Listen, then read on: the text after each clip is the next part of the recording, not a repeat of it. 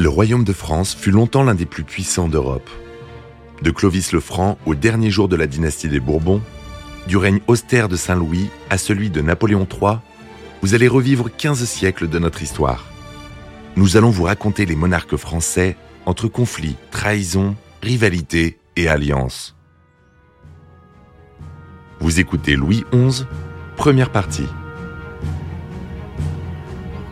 Fils de Charles VII le Victorieux et de la reine Marie d'Anjou, Louis XI est né à Bourges en pleine guerre de Cent Ans. Issu de la branche directe des Capétiens valois, il est enfin reconnu de nos jours comme un des plus grands acteurs de la construction de la France moderne. On a parlé d'un fourbe, d'un intrigant, d'un personnage extrêmement cruel. Jean-François Beige, écrivain. En réalité, euh, ce portrait est sans doute à nuancer. Les écrits de ses contemporains émanant de la noblesse, et donc souvent peu objectifs, de son guère élogieux, mais manquent dès lors totalement de reconnaissance. Louis XI est également un cynique parce que justement, il ne se fait guère d'illusions sur la nature humaine. Jean-François Lassalmoni, historien. Et ça le conduit parfois à être inutilement brutal, brusque avec les gens, ce qui contribuera à alimenter sa légende noire. Durant son règne, de 1461 à 1483, il prend soin de gouverner en homme d'État, par la ruse et la négociation, plutôt que par les armes, en éliminant avec une infinie patience les grands féodaux, procédé pourtant inhabituel au Moyen Âge, pour imposer sa puissance. Petit à petit, il tisse ainsi sa toile à la manière d'une araignée, la toile France, qui à la fin du règne ressemble beaucoup à la carte de la France actuelle parmi les, grands rois de l'histoire de France, il faut compter avec Louis XI. Michel de Decker, écrivain d'histoire. Qui ne sait dissimuler ne sait pas régner. Dans la construction de la France moderne, Louis XI a joué son rôle, comme son père euh, Charles VII. Xavier Hélary, maître de conférence. Il a beaucoup marqué euh, les historiens. La modernité de son œuvre repose sur le fait qu'il s'entoure de conseillers de valeur issus de la bourgeoisie au détriment de la noblesse, et qu'il se fait proche de ses sujets en parcourant sans relâche la France profonde et miséreuse. Il comprend alors que pour asseoir la puissance de son royaume en France et en Europe, il faut développer l'économie de celui-ci qui sort exsangue d'une guerre de cent ans dévastatrice tant au niveau de la démographie que du niveau de vie des Français en général. Louis XI lutte aussi pour agrandir, unifier et organiser le royaume condition première pour un développement économique rapide. D'où cet acharnement à combattre Charles le Téméraire, le très puissant duc de Bourgogne, ce qui va rapporter au royaume de France non seulement la Bourgogne, mais aussi l'Artois et la Picardie. L'acquisition du Roussillon, de la Cerdagne et du Maine-Anjou relève de cette fameuse politique, toujours aussi fine qu'efficace, qui reste l'apanage de l'habile souverain et que nul spécialiste historien de nos jours n'est capable de contester.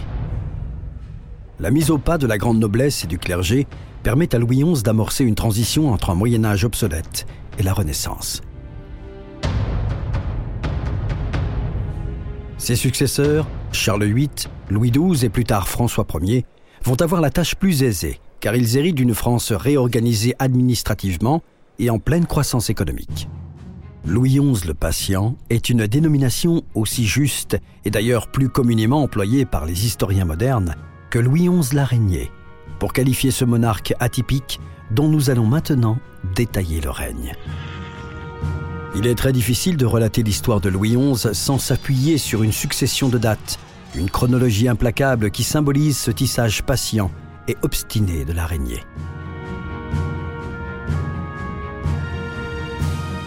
Un seul but, prendre au piège les grands féodaux et unifier le royaume de France.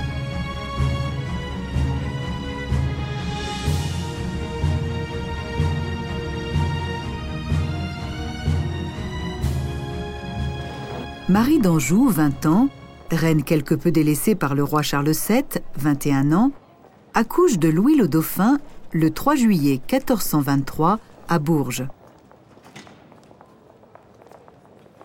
En ces temps fort tristes, le royaume de France est en parfaite décrépitude. À la naissance du futur Louis XI, en 1423, euh, le royaume de France est dans une situation très difficile, puisqu'il est partagé entre deux zones, deux obédiences. Au nord, la domination anglo-bourguignonne, au sud, le royaume de Bourges, c'est-à-dire la partie du royaume qui obéit à Charles VII.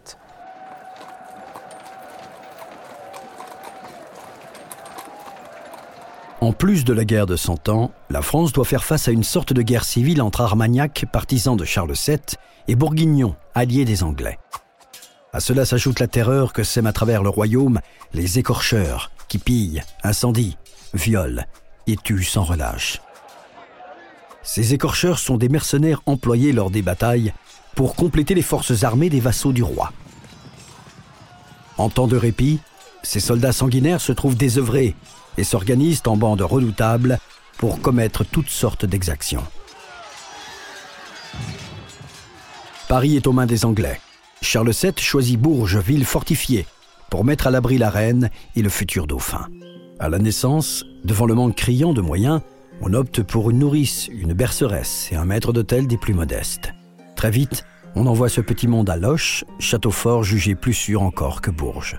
Louis le Dauphin, séparé ainsi de ses parents, porte alors une très grande affection à tout cet entourage très modeste et besogneux, et cela va permettre de comprendre pourquoi, quand il sera roi, il va naturellement rejeter les grands au profit des plus humbles. Enfant très solitaire mais très studieux, il reçoit une éducation extrêmement complète, qui va de l'arithmétique à la politique, en passant par la théologie et les activités physiques nécessaires au métier de chevalier.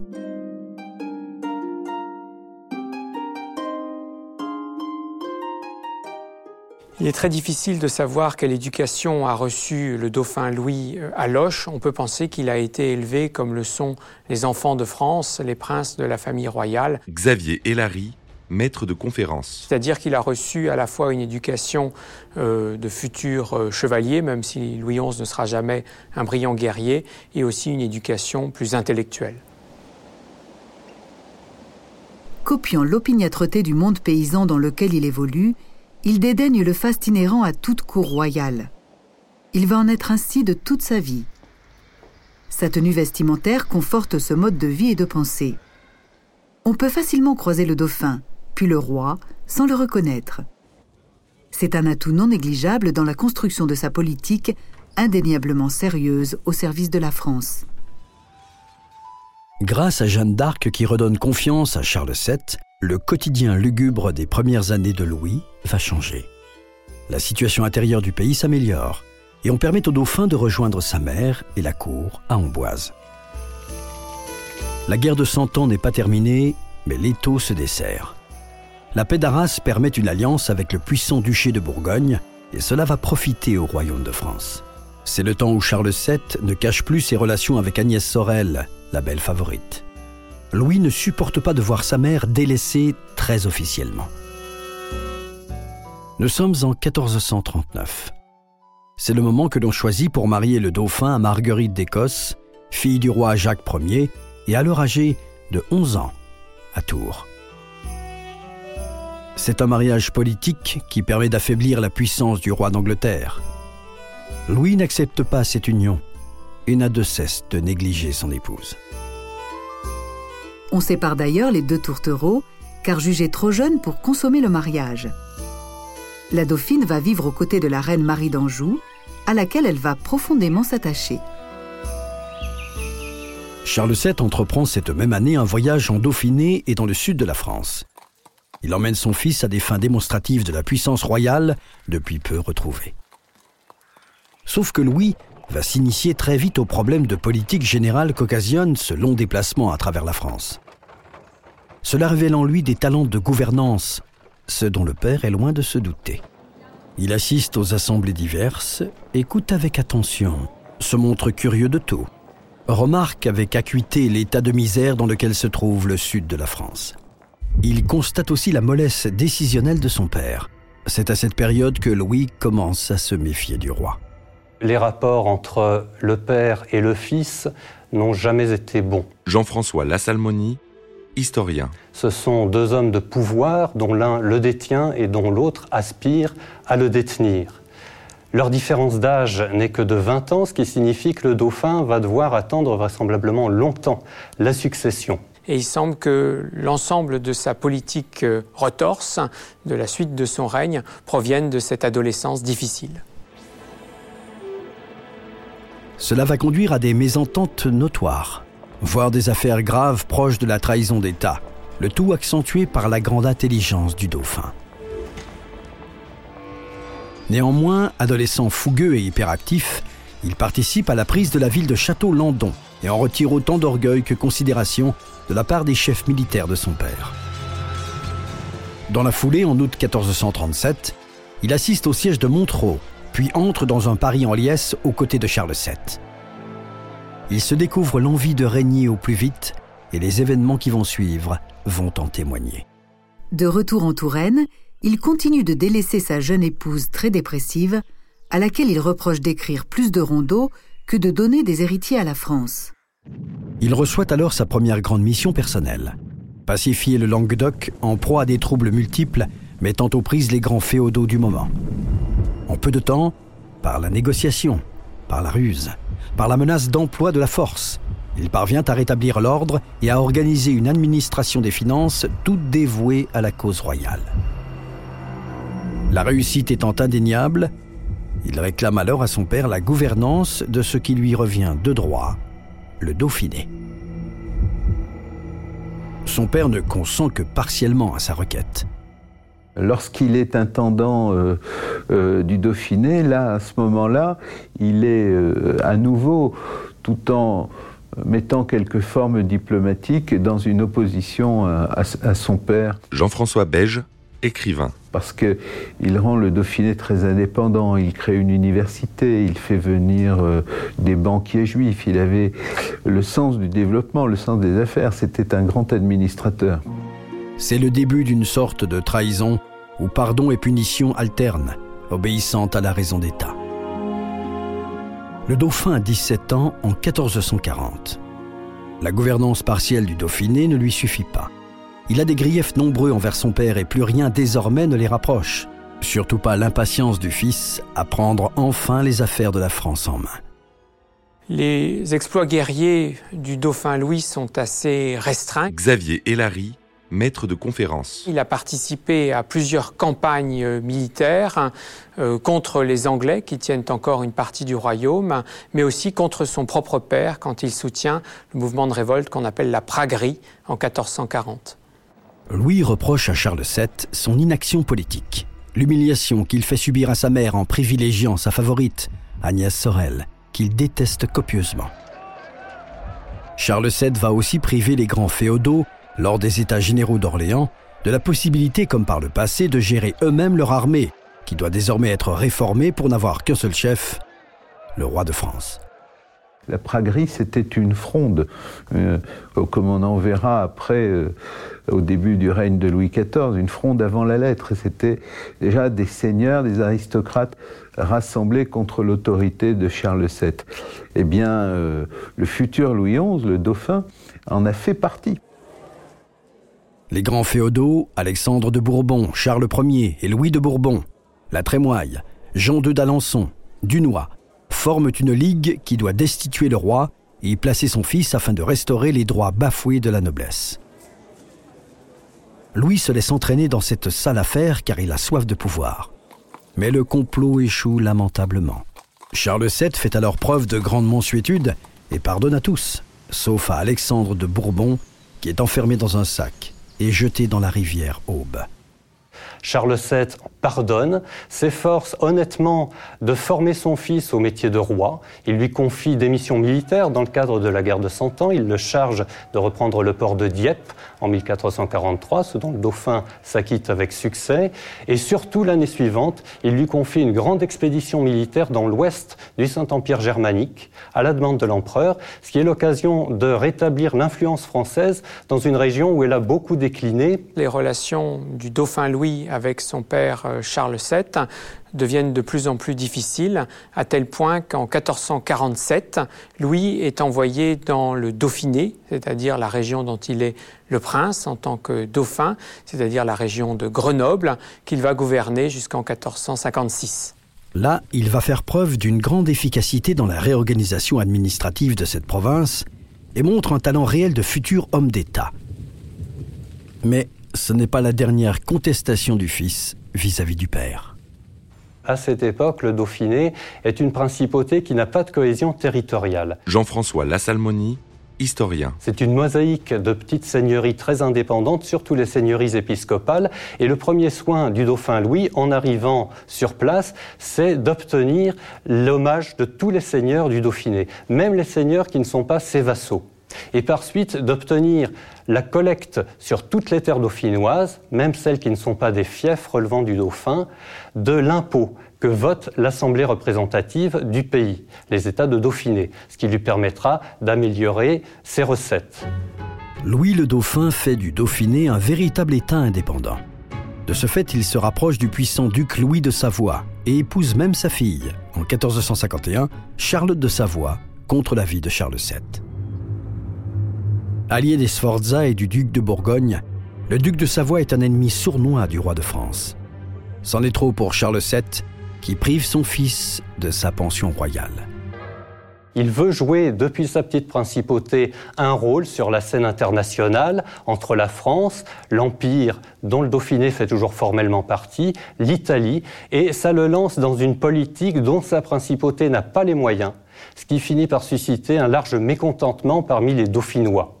Et lorsque finalement, en 1456, Charles VII envahit le Dauphiné avec une armée, son fils ne se fait aucune illusion sur la volonté de résistance des Dauphinois à son profit. Louis fuit le Dauphiné et se réfugie chez le duc de Bourgogne, Philippe le Bon, à Genappe.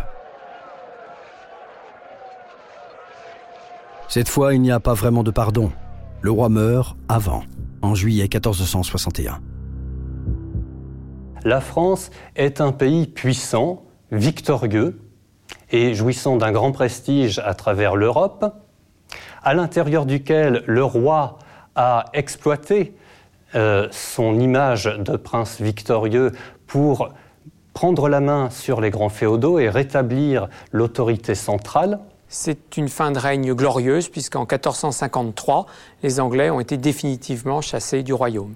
Mais c'est aussi un pays encore convalescent, qui n'est sorti de la guerre de Cent Ans que depuis moins d'une décennie, et où la reconstruction économique va prendre encore des décennies. Très vite, Louis rentre en France et se fait couronner à Reims en août 1461, moins d'un mois après la mort de son père. D'aucuns disent encore que Charles VII est mort d'empoisonnement. L'avènement de Louis XI est prévu le 15 août 1461. Sans perdre de temps, son hôte d'exil, le tout-puissant et narcissique duc de Bourgogne Philippe le Bon, entreprend de prendre en main le déroulement des opérations. Cela va permettre à ce dernier de montrer de manière ostentatoire sa puissance et sa grande richesse. Cela ne plaît guère au futur roi, mais rusé, il laisse faire celui qu'il appelle par flatterie excessive son oncle. Philippe Lebon est un homme fastueux, un mécène qui a bien compris que les arts, la culture, la littérature peuvent être des armes au service de sa politique, des armes de propagande, des armes qui permettent de magnifier la grandeur de la maison de Bourgogne. 4000 cavaliers en tenue de parade quittent la Flandre, suivis d'une intendance qui dépasse l'entendement. Sur le chemin qui mène à Reims, ville du sacre des rois de France, le peuple ébahi devant tant de déploiements de richesses applaudit ne sachant d'ailleurs pas vraiment qui est le roi. Est-ce Philippe le Bon en habit de lumière ou celui qui le côtoie, vêtu minablement comme à l'accoutumée? Toujours est-il que ce long déplacement permet déjà à Louis de constater dans quel état de misère se trouve la paysannerie au sortir de la guerre et des exactions des écorcheurs. Il réfléchit en chevauchant, et il est probable que son impatience à régner et à imposer sa politique vient de cette émotion fortement ressentie devant la pauvreté. Philippe de Bourgogne va donc payer les frais du sacre, mais il en est le metteur en scène. Le sacre se déroule selon le rituel habituel et Louis daigne de temps en temps se montrer gracieux. Mais il semble que cela lui coûte. La couronne est déposée symboliquement par le fier duc de Bourgogne et les festivités peuvent commencer. Mais cela ennuie Louis qui aspire à ce que cela cesse au plus vite. Il veut rejoindre Paris au plus tôt et se débarrasser ensuite de la compagnie de son richissime protecteur pour commencer un règne en adéquation avec la conception qu'il a de la politique au service de son pays et de ses sujets. Il garde en tête en particulier la clause qu'il a fait rajouter sur le formulaire de serment lors du sacre accroître le royaume. Le 30 août 1461, il entre dans Paris et, comme à Reims, le grand-duc officie dans le faste pour éblouir les Parisiens en liesse. Louis XI se prête de moins en moins à tous ces rituels festifs. Il commence vraiment son travail de roi. Il s'attache à manipuler, tantôt en achetant, en séduisant, tantôt en menaçant et en brutalisant. Jean-François Lassalmoni, historien. En particulier, contrairement au duc de Bourgogne, ce grand pragmatique ne croit pas à l'efficacité de la plume et du pinceau pour tenir les hommes, pour tenir les esprits. Pour lui, ce qui importe, c'est de tenir les corps, et pour ça, rien ne vaut l'or et le fer des armes. On achète, on conquiert, on menace, on soumet. Ce sont euh, les fondements de sa politique. Il désire changer au plus vite l'administration de son père, peut-être par règlement de compte, mais surtout dans un souci de recherche de personnes compétentes en phase avec la réalité économique et géopolitique du moment. C'est l'épuration des cadres, grands officiers, parlementaires, gouverneurs, baillis. En matière d'administration, toutes les réformes sont odieuses. Finalement, euh, l'aspect par lequel il rompt le plus avec la pratique politique de son temps, c'est sans doute son autoritarisme personnel et sa propension à décider seul, et à mépriser les conseils. C'est cela surtout qui lui est reproché, car dans la culture politique du temps, le bon roi est celui qui consulte, qui prend conseil avant de décider. Celui qui ne consulte pas, c'est le tyran. Très vite, il se lasse de la vie parisienne et retourne se ressourcer en Touraine. Son avènement permet d'amnistier bon nombre de prisonniers, dont le poète truand François Villon.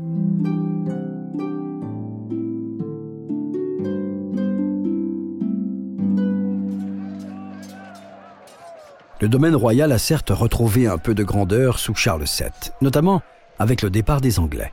Cependant, beaucoup d'enclaves empêchent l'unité de la France. Mais seules deux maisons sont gênantes, la Bretagne et la Bourgogne. La Bretagne est un duché à part qui fonctionne en autonomie totale et n'a prêté allégeance au roi de France que du bout des lèvres et sans jamais appliquer véritablement ce serment. François II, le duc régnant, est d'abord anglophile. C'est cela qui obsède Louis XI. De plus, la Bretagne est un pays grâce à sa langue et ses coutumes. Le duché possède son propre parlement, sa propre chancellerie, sa propre armée, son propre clergé. Sa faiblesse est une richesse toute relative, avec une économie tournée vers la mer. La Bourgogne est un duché d'une autre envergure, très peuplé, très riche au niveau agricole, très important au niveau commercial. Il comprend aussi au hasard des alliances matrimoniales habiles la Flandre, le Luxembourg, la Zélande. Louis XI craint une annexion de ces provinces par Philippe le Bon. Dans sa tête, la soumission totale du duché de Bourgogne reste la priorité de sa politique d'unification du royaume de France. La politique extérieure ne préoccupe pas Louis XI, même si l'Angleterre rêve de reconquête. Aucun traité ne sanctionne la fin de la guerre de Cent Ans. Même si les Turcs se montrent menaçants en Europe, même l'Italie est instable. Le roi sait attendre, observer et analyser. Son intelligence politique et son habileté vont très vite faire leurs preuves en Espagne. Pays alors divisé en quatre royaumes turbulents, Aragon, Castille, Portugal et Navarre. La mort de Don Carlos, primogénite d'Aragon et ami de Louis XI, va permettre au roi de France de réaliser un premier exploit diplomatique payant pour l'unité du royaume de France. Rendant le roi Jean II d'Aragon responsable de la mort de Don Carlos et répondant à l'appel des Catalans qui demandent sa protection, il va obliger le roi d'Aragon à négocier. Il impose à Jean II le legs de la Navarre à sa fille Éléonore, qui est mariée à Gaston de Foix. Ainsi, la Navarre passe-t-elle sans l'emploi des armes, sous domination française. Vous venez d'écouter Roi de France. Si vous avez aimé ce podcast, vous pouvez vous abonner sur votre plateforme de podcast préférée et suivre Initial Studio sur les réseaux sociaux. Roi de France est un podcast coproduit par Initial Studio et Merapi, adapté de la série documentaire audiovisuelle éponyme produite par Merapi. Cet épisode a été écrit par Thierry Bruand et Dominique Mougenot. Il a été réalisé par Catherine Mignot. Production exécutive du podcast Initial Studio. Production éditoriale Sarah Koskiewicz et Mandy Lebourg, assistée de Sidonie Cotier. Montage Camille Legras avec la voix de Morgane Perret.